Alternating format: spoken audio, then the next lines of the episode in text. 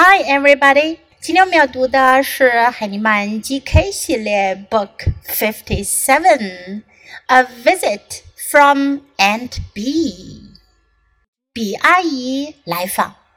First, listen to the story. A visit from Aunt Bee. Aunt Bee is coming, said Mom. Aunt Bee is coming. We clean the house. Aunt Bee is coming. We pick some flowers. Aunt Bee is coming.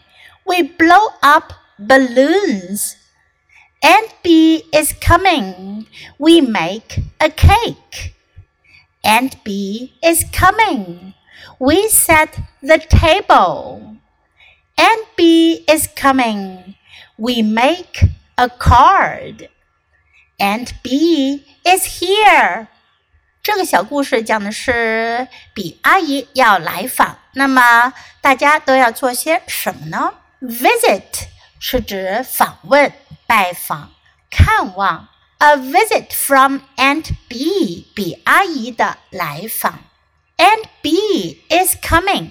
如果说谁谁谁 is coming，表明要来了。Is coming，要做什么呢 Aunt Bee is coming. We clean the house. Clean the house.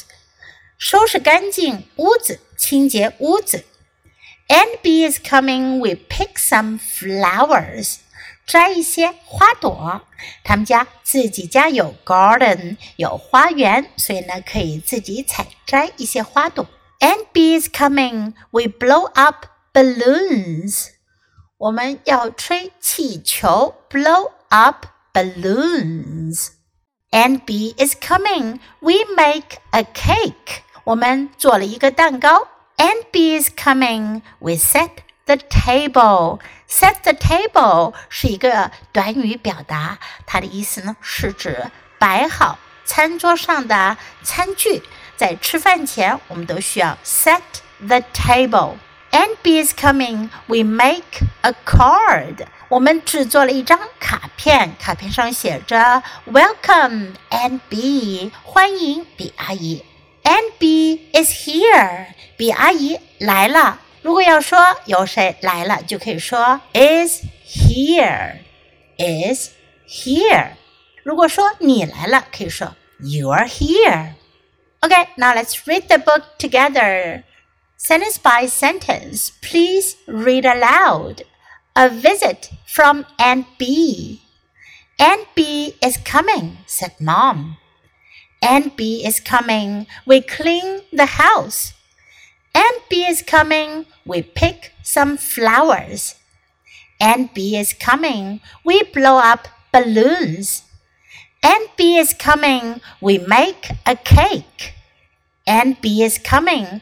We set the table. Aunt Bee is coming. We make a card.